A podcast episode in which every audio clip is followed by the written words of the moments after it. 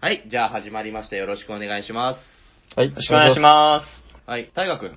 早速ですか早速なんですけど、あんまり漫画とか、まあ特にアニメ見ないじゃないですか。全く見ないです。なんで、なんで見ないんですかなんで見ないんですか、あんなに面白いのに。うん。まあ、フィクションだから ね。そう、まず前提としてそこがあるんですよね。うん。その、実写、実写というか人がやるものでも、あんまりこう、フィクション系が好きじゃなくて、じゃあ実写とかでもフィクションだとあんまり見ないんだ。そしたら。あんまり、まあ、あの、ぶっ飛びすぎてるやつは好きで、例えばあの、ハリーポッターとか、うん明らかにもう現実世界でないよねっていう前提のもと、まあ、マグルとか出てくるけど、うんでも、まあ、その前提のもとやってる物語っていうのは見るんだけれども、現実に、ちょっとした非現実混ぜてくるやつが一番嫌 いです。なあ、まあ、なるほど、ありえね。ねえだろ的なはいはいはいはい。そうそうそうそう。突き抜けるならとことんね、突き抜けろってことだね。そのタイムスリップしちゃうけど、あの、現実世界にそのタイムスリップを置き換えてやってくみたいなやつとかがすごい嫌いで。うん。例えばだから、シン・ゴジラとかさ、俺すごい好きなんだけど、あれってもう完全にありえない話だから、ううんん。まあ、原発の話とかもあるけれども、うん。あとはまあ、海外映画だと、なんだろう、インセプションとかも好きで、うん。もうあれは完全にありえない話。ありえない話だね。まあ、ありえるんだったらありえるで進めてほしくて、500日のサマーとか。うん。いい映画だね。もうずっとあの、あり得る話で進んでるわけで。はいあーはい そうそうそう。漫画に関しては、まあちょっと俺、アニメと漫画は別で切り離す必要があるな、俺の中では。はいはい。うはいはいん。アニメはでも、本当に見てなくて、見たのは本当にあれ、あの、隕石落ちてくるやつ。君の名は。君の名は。ああ、 隕石がを。一番最近。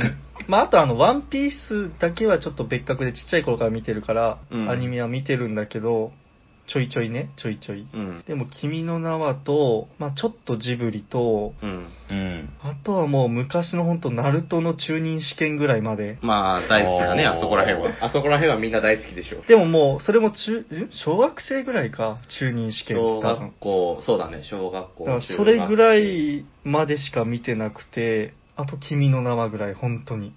学校、そんな 感じ。ほぼほぼ、そんな感じほぼほぼ見てほぼ2016年とかだったかな。君の名ははちゃんと映画館で見てたから、ちゃんと見たんだよ。ちゃんと見たんだ。うんだし、見れた、ちゃんと。おー最後まで。ちゃんと楽し楽しめたと、そこは。楽しめた。そう。まあ、あれはなんか映像が綺麗だし、つあまあ、映画館っていうのもあるか。まあ、それはあるかもね。うん。うんでも本当それが、あとはもう本当に昔遡ってモンスターズインクとか、ああ、 まああーピクサー。なピクサーはまた別な気がするけどうな。んまあまあまあまあ、あ違うんだアニメ違うんだまあうん漫画に関しては、文字と絵を一緒に追えなくて、なるほどね。よ読むなら小説がいいいいし。と。そうそうそうそうっていそう。漫画は本当に読んでなくて、うん。一番直近だと大学生の時に、あの、後輩の梶子の家に行って、なんか漫画が読みたくなって、で、ま、漫画の棚があって、で、この中で、なんか1話か2話、あ1冊か2冊ぐらいで完結するやつなんか読ませてくれって言って、その時に読んだのが、うん。 All You Need Is Kill ずいぶんマニアックなの読んだな。は、でもあれ確かに2冊で完結だったのかな、うん確か。で、それは読めたの。うん。おーそれ読めたんだけど、6年、7年前ぐらいに読んだのが最後で、その前は、えー中学生の時に部活帰りに寄ってた整骨院うん。に置いてあるテニスの王子様。なるほどね。ほぼほぼじゃあ、アニメや漫画には触れては来なかったと。来てないですね。そうですね。まあ私、太郎とですね、まあケントさんはですね、結構好きな方の部類なんですね。そううですね、好きですね、アニメは。そうですね。私最近アニメあんま見れてないんですけど、まあケントさんはね、ネットフリだとか、アマプラだとかでね、はいはいはい。結構今もがっつり見てらっしゃそるうでとす、いもううこと今で。期中のアニメもちゃんとチェックしてますからね、私は。あー素晴らしいですね、はいで、まあ、今回はね、じゃあそんなアニメとか漫画とか詳しくない、興味がない大河君にですね、はいはい。まあちょっと我々の方、まあ特にケント君の方から、はい。ちょっと興味を持たせてやろうということで、そうですね。ちょっと大河君にプレゼンをしたいなと。どうぞ。興味なしていみ大てくだ学さい。の触手をね、はい揺さぶるような形のものをちょっと説明できればなということで、今日これで1個だけ決めるんですかちなみに。決気になって、それで見始める、私が見始めるっていうことでいいんですかそうですね。あ、いや、あの私、まあ、かれこれ多分もう100本以上アニメを多分見てきてると思うんですけど、 やべえ。見てきてるんですよ。はい。で、はい一応ですね、あの私がその気になった、というかまあ、印象に残ってるアニメを、今ちょっと50本くらいリストアップしてまして、怖いですはねい。 50本は恐ろしいですよ。それは、あの、ネットフリックスとかアマゾンプライムで見れるやつ。あ、もちろんです。すべて見れますね。ああはい。はい、はい、あはあ、それはいいですね。もうジャンルもいっぱいあって、もうラブコメもあり、えー、まあ異世界ものもあったりとか、ファンタジーものもあったりとか、青春ものがあったりとか、まあいろいはろいスポーツとかもあったりとかですね。じゃあその中から何本かをちょっと今日はケント君が紹介して、はい。大河君がちょっと気になるものをじゃあ見てもらおうもと。らいたいと。はい。い。気になるって言われちゃうと気になるものは一本もない よ。 これだったら見ていいかなっていうのを、まあ見てもいいかなってそうそうそうそ見てうもいいかなっていうところをちょっと示してもらおうかと。はい。それはもうケントさんの腕次第だよね。 まあそうですね、腕次第。そうだね。さっきポロッと異世界とか言われたけど、そういうの大嫌いだから。 いやでもほら、ね、ハリーポッターとかってもう異世界なんで、一応。 まあー飛び抜ければいいわけそだねうそうそうそう、そう飛び抜ければいいんですけどね。あとあれですね、多分、長い、こう、50話とかそういうのは多分、なかなか見れないと思うので、そう、あ飽きちゃうからね。飽きちゃうんで、12話、13話くらいの完結で、こう、一気に見れるみたいなアニメを、ちょっと紹介していこうかなと思ってますね。なるほどね。そうですね。はいうん。じゃあコードギアスはダメと。そう、コードギアスは NG です。 NG か。コードギアスはね。ね、まあ一応もちろんリストには入ってます。思い出しました。あの、エヴァンゲリオン最近見ましたね。ああ、エヴァンゲリオンを見てくあーそうだれねてる言とっ。てたね。見始めて、あの、最初の多分アニメのやつは全部見れてないです。飽きちゃって。あーでも、20話ぐらいまで見たかな。ああ、だいぶいいとこまでは行ってんだね。うん。でも飽きちゃって。あとはみんな脅すじゃん、エヴァンゲリオンって。見続けてもわかんないよって。 まあ、まあ、見続けてもわかんないわ。脅す 脅すからさ、まあでも途中までは見たということで、それを踏まえて、じゃあ、ケント君、ちょっとご紹介していただければ。じゃあまず、1本目。はい、お願いします。まあ、季節はもうね、梅雨も明けて夏ということで、夏にぜひ見てもらいたいアニメが1本あるんですよ。おー、はいいい入り。これはもちろん、太郎さんもご存知だと思います。あの花、見てください。はい、あの花、あはい。あの花はい、はいあの花。はいはい。聞いたことある。聞いたことありますかだってし、新海誠監督いや、あ違れいではまないんす。です違います、違います、違いあます。違 います。ちょっと無知ぶりをちょっと。はい。監督は、な、長井達之さんですね。あっていう方です。ね。はい。えー、太郎とケントがもう愛してやまないトラドラというアニメの監督さそんでうですね。す。ね、はい。そうです。ちょっとトラドラは長いんでね。トラドラはね、長いちょかっら、ね。と長いんでね。うんちょっと愛してやまないんですけど。知らないお思い出した。メメンマだ、メンマ。あ、そうです、メンマです。そうメンマです。はあい。ー、それぐらいは知ってる。そうですね。そうですね。あれもいいですね。やっぱあの花は、ノスタルジーがね、そうですね。とて、もいいので。はい。挿入歌はなんだっけ挿入歌は、あの、シシーーククレレッットトベベーースス。あ、だよね、やっぱり。はいそれで覚え、わかってる。はい。見ません。いや、見てせくだめさい。て、せめてあらすじだけは聞いて。ああらすじせめてあらすじだけは聞いてください。まあ、あらすじはですね、えっ、と、まあ、登場人物が主に6人います。えっ、と、ジンタン、メンマ、アナル、ユキヤツ、ツルコ、ポッポ。で、この6人は、もう小学校時代からずっと仲良しで、超平和バスターズっていう、まあ、グループというか、で、えっ、と、みんな活動というかですね、あのーいつも小学校時代一緒に遊んでまして、虫取ったりとか、あのー一緒にゲームしたりとかっていうところですごい仲のいい6人だったんですよ。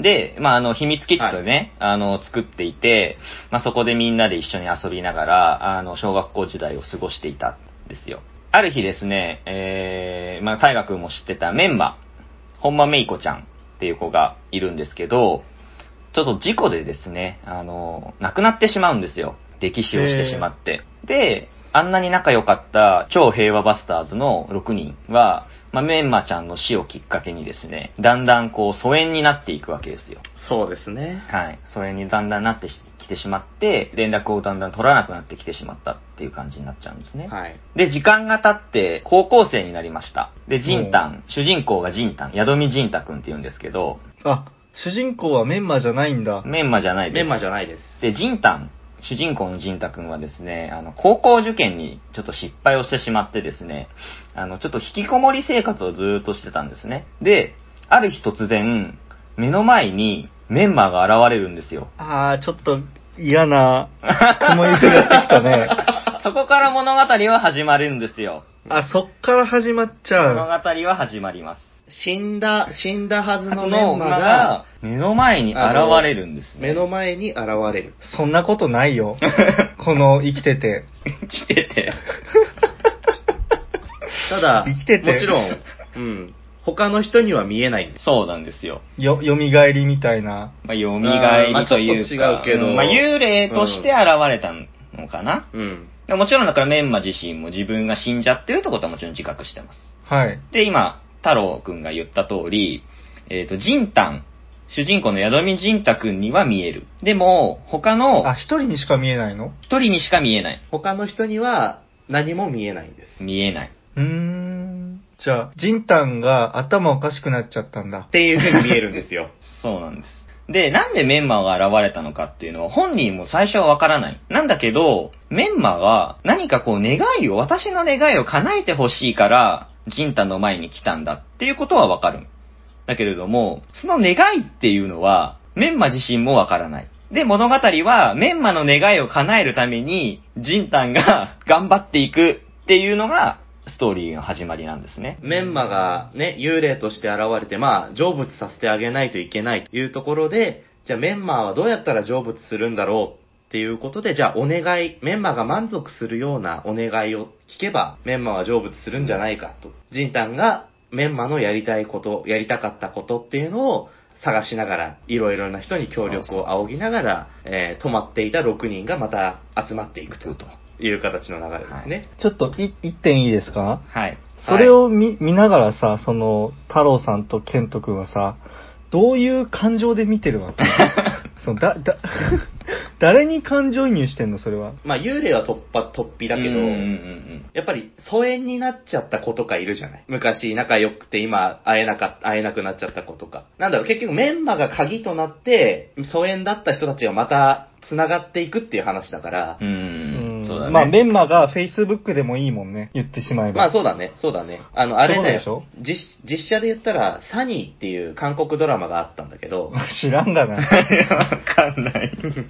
うんあの、結局まあ、その何かをきっかけに、何かをきっかけにして、ちょっと疎遠だった子たちが気まずいながらも、なんかこう少しずつその時を超えて打ち解けていくっていう感じの流れがね。個々にみんな思いがあるわけですよ、メンマに対する。一人一人。そうだね。まあ、メンマに対する確執というか、思ってたことだったりとか、メンマに抱いてまあ伝えるられ感なか情。ったこととかね。そうそう、そうあの時そう伝なえんですよねられなかった気持ちがあった気りとか、持ちがね、みんなあるわけですよ。うんそれはあるだろうねメンマに対する。うん。それがだんだんこう、メンマを成仏させるっていう行動をしていくにあたって、まあ、チンタンを通してメンマがいるっていうことが分かってきて、そこを伝えてこう会話してる感じに。いたこ芸だ。いたこ芸。まあ、まあ、いたこげだね、いたこげだ ね。それ、それだとだいぶ話変わってきちゃうんだけど、でもい、いたこ、いたこの話でしょ、これ。いたこの話ではないわ。あ、違うの違うわ。あ、いたこの話じゃないんだ。そんな乗り移っ、乗り移ってどうとかっていう話じゃないから話ではないですあじゃない。オードリーのネタじゃねえんだから。最終的にみんなのこのわだかまりというのが解けて、あー、よかったなっていう感情で私は泣きました。うん。でね、いいタイミングでね、歌が流れるんですね。そうなんです。あ君と夏の終わりって一気に流れるんですね。そうないんでいすところで。すごい。それがね、そうなんですよね。そういう演出とかも含めて、あのー、泣ける作品だと私は思います。ー。に、2時間ぐらいですか。いや、13、13音だから、 13は、もうちょっとかかるんじゃない6時間ぐらいでうしょ、ん。 5時間ぐらいでしあ、映画じゃないんだ。映画じゃないです。あ、あああの、ーちなみに映画もあります。映画もありますよ。ちなみに。ょ。あ映画版もあります、映画版、あー映画版もあります。はい。ちょっとその映画は、その本編の、まあ、総集編プラス、おまけ付きみたいな感じでありますー。。映画版がいいな。あ、でもあー映画版でそもれでもいい全じゃん然楽しめると思いますよ。じゃあ、こ候補1で、ちょっと、じゃあ映画版のあの花。花、映画版のあの花。はいはいはい。うんはい。はいまあこれが第一候補ということだはいね。。第1候補ではないな。選択肢1。 まあ、あの、選択肢1。はい選択肢。うん。はいはいはい。じゃあ次、選択肢2をお願いします。そうですね。じゃあ次、行きますか。ちょっとトイレ行っていいですかあ、どうぞ行ってきてくだ さい。 どうぞ。まあ、ここもね、使う可能性があるからいろいろ話しとくけどね。うん。いや、あの花はね、とてもいいと思うんだよ。いいよね。 なんか、いいよね、ほんとね。セミが鳴いて本当だからだから、見たいなと思ったもん、あれ。うん泣くよ、普通にっうてん。あとね、世代なんだよね。あの、ポケモンやってたりとかね。あ ー、あのーそうだね、のけもんね。ところどころに出てくるネタがね、割割と、と、我我々ぐらいの世代が子供の頃に流行ってた、ですよのネタ使ってたりとかね。あうんー、そうだね、メンバーのですよ、めっちゃ可愛いよね。ねえ、とかっていうのがあるので、割と、その世代には刺さるよ うね。ん、刺さると思うんだけどなうん。あ、すみません。一個言わせてもらうと、結局、今見るわけだから、この今の精神年齢ぐらいのやつがいいなっていうことは言いたい。あー、それは。 20代それはなかながか、なかなこうか難しいんですよ。あの共感できるやつがいいな。だっ20て、そ代ん後な半、。小学生、高校生の話なんて今更何とも思わなくないいや、思い出すんだよ。昔そうのやつを昔を思い出解雇するんですよ。あ、こういうことあったなっていう、その自分と重ね合わせる感じで来るから、それは。あんまりあの、過去を背負って生きてないからさ、俺。いや、バリバリ背負るじゃねえか よ。まあ、とりあえずそれが選択肢1です。 1ですねというとこです。じゃあ次はですね、あのーちょっとテイストを変えます。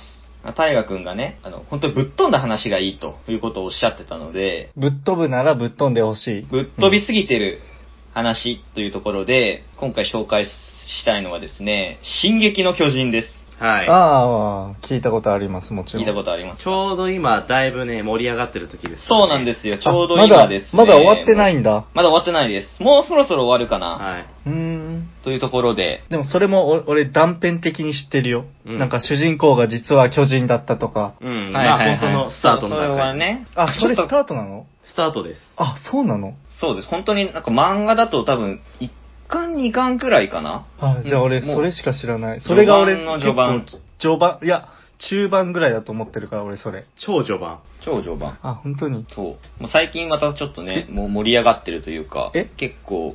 ちょっと、もうちょっとで終わる。やだよ、そんな長い。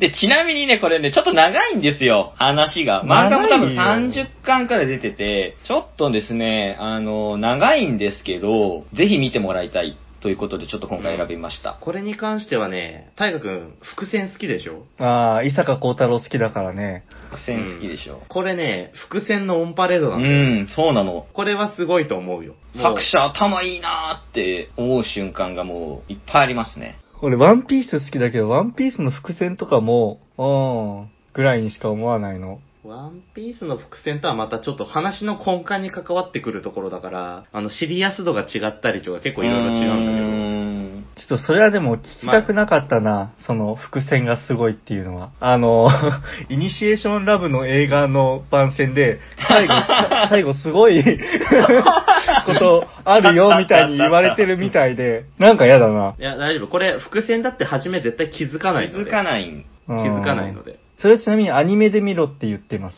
アニメで見てもいいです。ちょうど今、あの、始まり、ん今年の秋からか、またあの、続編が秋からかなス。タートするんうで。んそれは何ネットフリックスで見れるのネットフリックスで見れますね。じゃあ、ざっくりお話の流れだけ。あらすじじゃあ簡単に話しますね。はい。舞台は地球でいいのかなあのまあ、そうだね。ー、 地球でいいのかなまあ、そこら辺はちょっとまだわわかんないんだけど、まあ、おそらく地球、地球ですね。はい。で、地球でいいの、えーと本当に。地球は、うーん、とある惑星とかにしときます、じ ゃあ。そう、そういうのがいいんじゃないまあまあまあうんまあまあまあ、ある、あるところにまあ人間が住んでるんですけど、あの人類はですね、こう突如その巨人っていう、巨人はわかるよね、あの表紙とかにある。ああ、わかります。巨人が突然現れてですね、あの、か、皮がない人たちでしょあ、そう、川がない人たち。なんか、キモいおっさんみたいな人さたあちそうが、ね。そうそうそう。あの、和田明子に似てるやつとかね、あったりするんですけうど。んいろいろあるんだあけいど。ろいろあるんですよ。っていうのが突如現れてですね、巨人たちは人間を食べるんですね、容赦なく。うん、なんか知ってる、その辺は。知ってるっ。ていうところで、あのー人類はもうかなりピンチになるわけですよ。人間食べられて、家族もみんな皆殺しにされてっていうところで、でもなんとか生きていかなきゃいけないっていうところで、人類はその壁を作るんですよ。ああ、わかりますわかります。はい。巨人たちに襲われないように、えっ、と、ウォールローゼ、ウォールマリア、ウォールシーナっていう、こう三重の壁でですね、シーナのシーナ、ウォールシーナ。ウォールシーナは一バ番ン、シーナです。シーナは、えー、一番真ん中の方ですね。で、そういう城壁を作ってですね、自分たちの生活圏を確保して、巨人とは、また、こう、に、は干渉されないようにですね、あの、日々生活をしていて。で、そんな生活も、かれこれもう100年くらい経っていて、もう結構もうなんか、みんな、巨人のことを、まあ、いるけど、生活できてて、まあ、平和だね、みたいな。別に壁の外にも興味ないし、まあ、とりあえずこの中で平和に暮らしていければいいよねっていう形の、まあ、人たちが、まあ、大勢いるようなもう感じになってきちゃってるわけですよ。別に外の世界にも興味ないし、巨人いるし危ないしっていうような。いる中で、主人公のエレン、エレン・イエーガーって言うんですけど、彼は、まあ、結構外の世界に興味がある、まあ、好奇心旺盛な青年なんですけど、まあ、外の世界を知ってみたい。どんなものがあるんだろうっていうような、まあ、純粋に、まあ、そういうふうに思っているような男の子が、まあ、いたんですね。まあ、彼が主人公です。で、えっ、と、さっきもちょっと話しましたけど、まあ、100年間ですね、壁の中に守られてて、まあ、巨人も全然いないし、襲ってこないし、っていう中で、突如ですね、あの、大型巨人、壁を越えるような、もう50メートル級の巨人が現れるわけですよ。壁って50メートルの壁なんだよね。だいたい巨人が8メートルから15メートルぐらいだかぐらいら、のそれで絶対入ってこれないだろうっていう。もう人類が知る中で、その巨人の大きさって大体15メートルくらいなんだからそれを超える壁を作ってるから、まあこれは超えられないだろうっていうような風に思っていたんだけれども、突如ですね、そういう巨人が現れてですね、壁をぶっ壊すわけですよ。バチコーンっつって。で、はいその壁に開いた穴から巨人がわらわらわらわらわらわら入ってきて、ああ、違う、ミニマムな巨人たち、ね。ミニマムな巨人たちがそううんうん壁で入れなかった巨人君がね。たちがわらわらわらわらわら入ってくるんですよ。うん。お腹空いてるから。そう。そう。入ってきちゃって、で、もう人類大パニック。どうしたらいいの巨人いるし。うっん。てなって、さっきちょっと話したエレン君の家も襲われるわけですよ。はい。で、あの、エレンの家も襲われて、お母さんが瓦礫の下にもう、うずくまっちゃってるというかもう入っちゃってて、助けるに助けられないような状況になってしまったんですね。で、エレンを置いて逃げなさいと。エレンは、お母さんを一種こう、見捨てるような形で、逃げて助かる。うん。というか、あの、エレンはね、お母さんを目の前で食われちゃうんですよ。そう、食べられちゃうの、そこで巨人に。巨人に。瓦礫の下に埋もれてて、もう逃げなさい、エレン、私のことはいいかいいから ら、っっつってて言って、エレンはそんなことはない、お母さん助けるんだって助けようとするんだけど、巨人が来て、普通にお母さん目の前でむっしゃむっしゃ食われちゃう。食われちゃう。バキバキバキバキ。ちょっと待って、むっしゃむっしゃなのか、バキバキなのか、どっちそれ。あ、バキバキ。 バキバキ、バキバキ。っバキバ キ。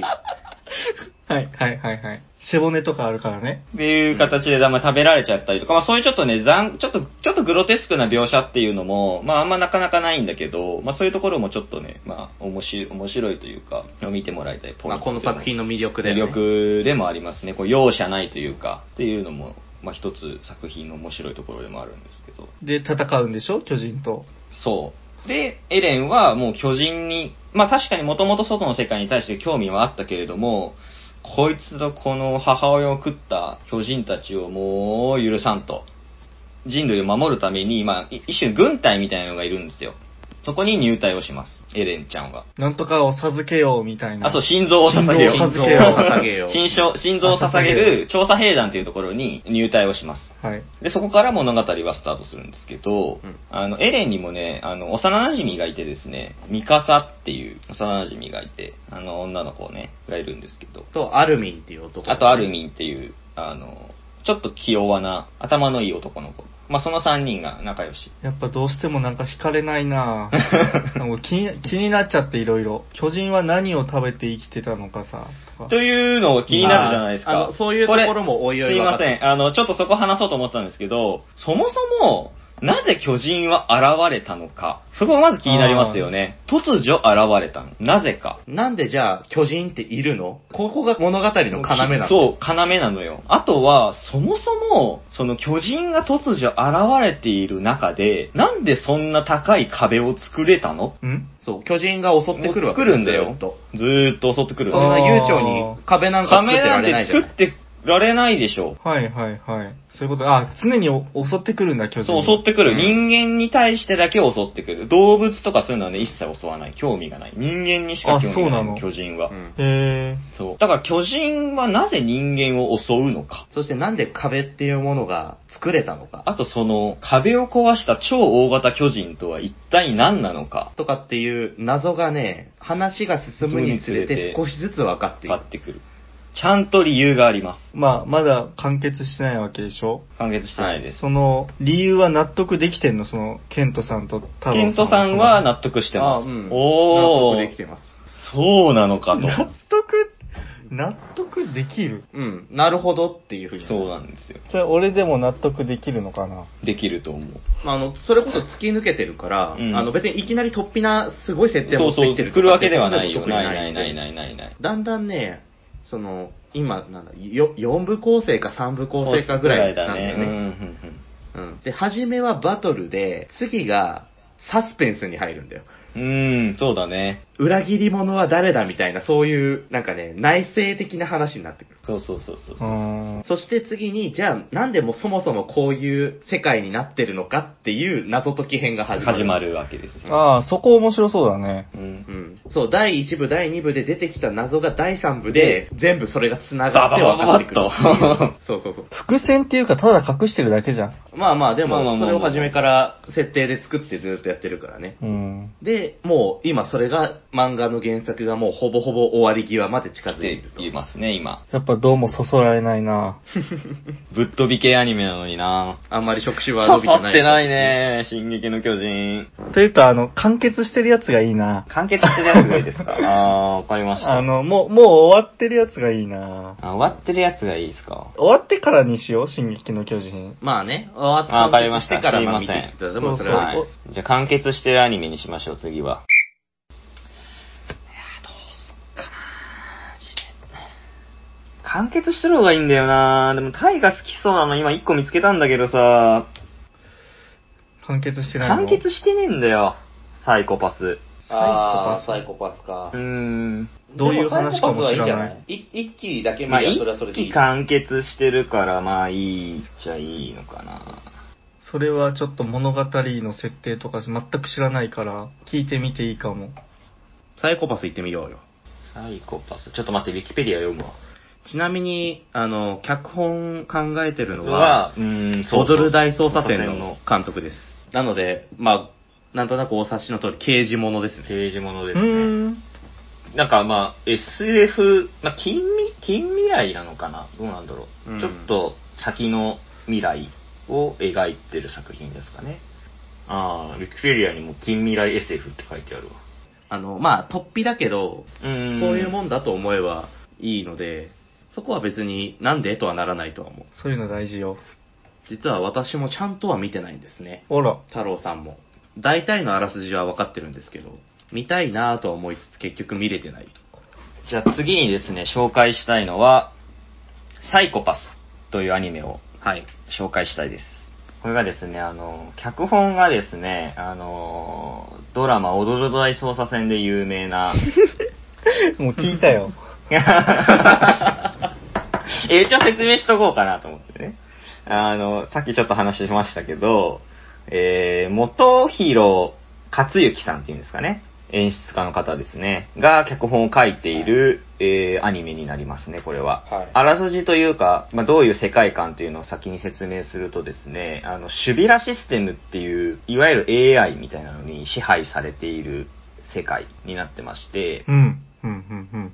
なんか面白そうですね。そうなんですよ。そのシュビラシステムっていうのがどういうシステムかっていうと、まあ、ちょっとウィキペディア引用引用しますけど、その人間のあらゆる心理状態とか、性格傾向っていうのを計測できる AI。計測っていうのはあの、例えば、免許合宿の時にあなたはこういうアンケートバーって答えたら、あなたは運転に適しているかとか、ちょっと暴走しがちな傾向にあるとか、そういう判定って出るじゃない。うん。そういう形で AI がその人の行動とか普段の生活とかをもう全部観察した上で、その人が犯罪を起こしやすいかそうではないかっていうのを勝手にランク付けされる。シュビラっていうのはもちろんそのは、はいわゆるその犯罪係数って言って、その、この人が潜在的に犯罪が犯しやすいかどうかっていうのももちろん計測しているっていうのも一つあるんだけど、まあこれが物語の、あの、本流になるんだけど、もちろんその職業とかっていうのも、シュビラの方で判定をしていて、そのシュビラの中のポイントが、まあ例えばあなたはじゃあ教師に向いてますねってなると、もうみんなそのシュビラが正義なので、あの、教師にな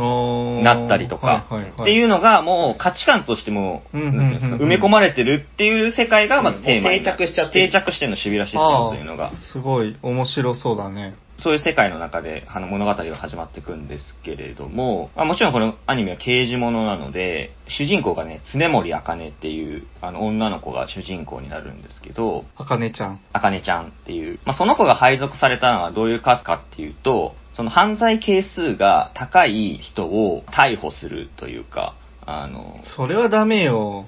それは逮捕しちゃダメよ。逮捕する犯罪を起こすかつ未然に取り押さえる。えるそれは、ちょっと今の日本では考えられないね。考えられない。まだ犯罪はしてないんだよ。まだ。犯罪はしてないま。だ犯罪はしてないい。でも、その、計算のもとそうなってて、そういう逮捕していいよっていう法律になってるんだ、その世そう、界法律になってる。もうその、そうそうそうそう。だから、ひうん日々そのすごい犯ね罪係数っていうのはもう自分でもわかるわけ。だから、例えば、変えう自るん分だ。で、そう。大河君が、あ、俺今犯罪係数高いなとか、まあうんもともと高いなとかっていうのもわかる。わかるわけ。。可視化されてるってことね可視化されてる。うんもう完全にシ測定すればわかるシステムとして、数値として現れるので、そう。だから犯罪係数が、まあ、高くなれ、高くなってきちゃったなってなれば、そのなんかね、カウンセリングとか、まあそういう犯罪係数を下げるための、あの、施設とかに行ったりとかして、はいはいはい、はい。人々はそういうのをすごい意識しながら生きているっていう状態なんですけど、まあ、どんな社会においても、やっぱりどうしてもそのは、はみ出し物というか、そういう管理イレギュラーはあるイレギュラーは絶対あるわけじゃないですか。システイムレギュラー上っ。ていうのはまあ、要はいわゆる犯罪係数が高い人。高いもしくは低いけど犯罪を犯す人もいるわけでしょそういうことです、そういうことです。なんか AI の目をかいくぐれる人が生まれてきちゃってっていうことね。そういうです人たちと戦うってことね。そうです。裁けないのよ、法律で。 法律は裁けない。そう、じ事前には犯ってこと罪係数ね、が低い。そう。事前にはね。事後的には逮捕できるでしょまあ、事後的には逮捕できるけど、すごい凶悪なことを、じゃあ、犯罪係数100 0から100まであったら、10とか0とかの人たちが、そういう凶悪な犯罪を起こそうとしてるっていうのが分かってるのに、に、止められない。飲められないの。だから、物語としては、その、なんで分かってんのそれ。だだからそのね、犯罪係数を、あの、まあ、わかるというか、測れる、ドミネーターっていう機械があるんですけど、拳銃があってですね、犯罪係数が高い人に向けると、その人をもう、あの、処分できるような銃があるんですけど、だから、いわゆるその、犯罪係数が、そう。高いと、その場で発砲ができる。発砲できまるあバーンと。バーンってできる。あ、ロックが解除されちゃうんだ、そのそうそうそ拳う銃そのう。そう。えただ逆に言うそと、の犯罪係数が低いと、撃てないの撃よ。てないの。ロックされて。うん例えば、犯人が分からない殺人事件が連続して起きてますと。こういうはい。連続の殺人事件が起きてますと。で、はい捜査を続けてたら、どうも同じ場所にいたこいつが怪しいっていう、例えばね、説が出てきたとするじゃない。それは普通はにい今までと同じような捜査としてやっていって。うんで、うんじゃあ警察はこいつの犯罪係数を測るわけよ、ドミネーターで。はい。で、高かったらもうこの時点で取り押さえが確定っていう形になるんだけど、まあ、倒せる。拳銃で撃ったりうんねバーうン、バーンって。そうなんです。ただ、すごい極論言うと、目の前で明らかに現行犯なんだけれども、いざは銃を向けた時に撃てないのよ。犯罪係数が低いから。それおかしくないおかしい。あおかしいのおかしいんですお。かしいの。だから逆に、だから物理的に抹消することももちろんできるんですよ。ドミネーターを使わずに、犯罪係数もあー殴ってもちろん殴って、やることはできるんだけれども、一つ問題なのが、それをやってしまうと、自分の犯罪係数が上がっちゃうわけ。だからそうすると、シュビラシステム上自分のことが、社会の、の中ではいらないものだっていうふうに判断されて犯罪係数が上がるので、抹殺対象になったりとかももちろんします。すごいもどかしい話だね。そう。だけど、だから、ちゃんとした正義を貫きたいんだけど、このシステムが果たして本当に正しいのかどうかっていうところの矛盾もある。矛盾もある。まあ、正しくないよね。正しくない。シュビラは本当に正義なのかどうなのか。ドミネーターが全て正しいのか。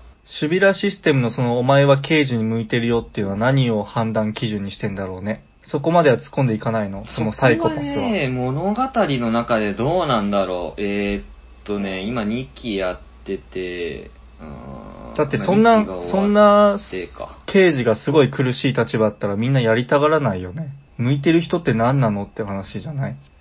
あ、でも今までやっぱそういうことがなかったのよ。そう。それなまでかった。あ、その、その矛今まで盾じゃなくてジレンマはなかったんだ。なかっそう。今までそのシステムでうまく統治がされてたんだけど、これに当てはまらない、このシステムに当てはまらないイレギュラーが出てきちゃう。た。そう。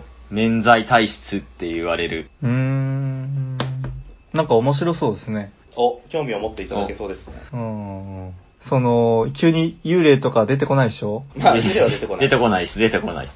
あの、急に50メーターの巨人出てこないでしょ出てこない、出てこないです、出てこないです。これはだから、割と近未来のもしもの世界っていうテーマうのん割とリアリティがある方のお話。そうだよね。そう。だから本当に、だかなんらか、面白そうだね。今すごいなんか監視社会とかさ、言われてる中でさ、本当にもう超監視社会じゃだからそん。の、ね、メタファーも含まれてるよね、うんそういうね。なんか面白そうだな。 13話だっけ、あれって。サイコパスはね、13話、 1は何1分話20分ぐらい、25 20分分ぐくらい。あらーい、20 24分とか、オープニングとエンディングさっ引けばああ、いいね。その一区切りで一つのお話は終わる。終わるから、っていう形になるああ、そだのから、ひ一人の犯罪者がみたいなそこうと。そうそうそう。まあ、大きなテーマが一つ終了する。ああ、あ、いいね、いいね、いいね、いいね。一つ終了すで、る。もちろん続き気になったらまたその次の木を見ればいいけれども、とりあえずここでも完結はするよ。いいね、その構成的にも。だから割とね、システム的には踊る大捜査線とかに近いよね、本当うに。ん、近いし、ちょっとなんかオマージュもあったりとかするのかう。なんそう、踊る大捜査線好きだったらそのオマージュ入ってたりとかするからう。ん。キャリア組との戦いみたいな。あーそういうのはなないですけど。ないんかいまあ、まあない、うんまあまあまあまあ、ちょっと。ないとはうんなないいとは言とわなはい言い切れんけど、そう唱えるかどうかは人それぞれよ。今のところ3つ紹介しましたけど、あ、もうダントツでサイコパス。サイコパスサイコパスお願いしますあよかったです、サイコパス。サイコパスかなあうん。じゃなんあ、か面白そう。まあ、この中だったらサイコパスかなっていう感じかな。そしたら。そうですね、あの、大差つけてね。大差つけてね。うんうん。面白いんだけどな、前の2話もな、2つも。め面ちゃくちゃ白面いな。白いんだけどあのね。花とか本当夏に見たいアニメだよ、本当に。いいんじゃないですかね。今これで興味持ってくれたんだったら、まずはじゃあそのサイコパスを見てもらおいましょうかっていう話になるんじゃないですか。そうですね。そうだね。感想待ってまちす。ょっと見てみようか。はい、ということで、まあ今3本紹介しましたけれども、まあ今回大河君が気に入ったのは、まあサイコパスかなと。ただまあ、先に挙げた進撃の巨人、あの花、とてもいい作品ですので、ぜひね、皆さんもサイコパスだけが面白いっていう感じではなく、見ていただけたらなとは思いますけどね。知ってる人のが多いでしょ、その、メジャーなところをメジャーな作入れて品るでからすね、本当に。まずは、じゃあ、アニメの興味ない大河君、まずはサイコパスを見てみましょうということで。そうですね。ちょっと見てみようかな。ネットフリックスでいいんですか、ネットフリックスでも見れます。うん、アマプラでも見れるのかな、アマプラでも見れるかな。まあぜひ面白いので、興味を持った方は見ていただければ、まあ知ってる人の方が多いと思うけれども、見ていただければとは思いますので、よろしくお願いします。これ、続き見た感想とかは今後上げていくっていう形でいいんですかまあ大河君が見てね、その部分で何話まで見ましたとか、どこまで見ましたとかっていう話がはいあれば、またそれはおいおい、はい感想の回としてやっていけたらと思いますので。はいわかりました私も見見見直します。というところで、だいぶいい感じになりましたので、じゃあ今回はこの辺で締めさせていただこうと思います。今回はありがとうございました。ありがとうございました。